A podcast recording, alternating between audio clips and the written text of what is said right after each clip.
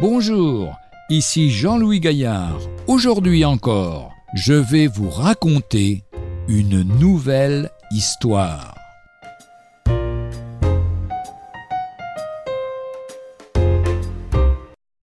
Il est vivant.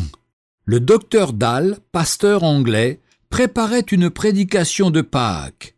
Soudain, la pensée du Christ ressuscité s'imposa à son esprit comme jamais auparavant. Christ est vivant, s'écria-t-il à plusieurs reprises, vivant aussi réellement que je vis moi-même.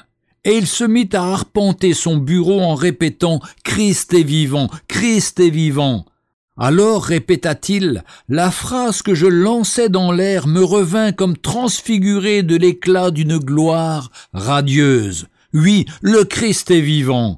C'était pour moi une nouvelle découverte. Je me dis alors, il faut que mes paroissiens le sachent. Je prêcherai et reprêcherai le Christ vivant jusqu'à ce qu'ils croient en lui, comme je crois en lui à cette heure. Cette certitude ne nous fait-elle pas bondir de joie? Il est vivant, et parce qu'il vit, il peut sauver parfaitement ceux qui s'approchent de Dieu par lui, étant toujours vivant pour intercéder en leur faveur. Hébreux chapitre 7, verset 25.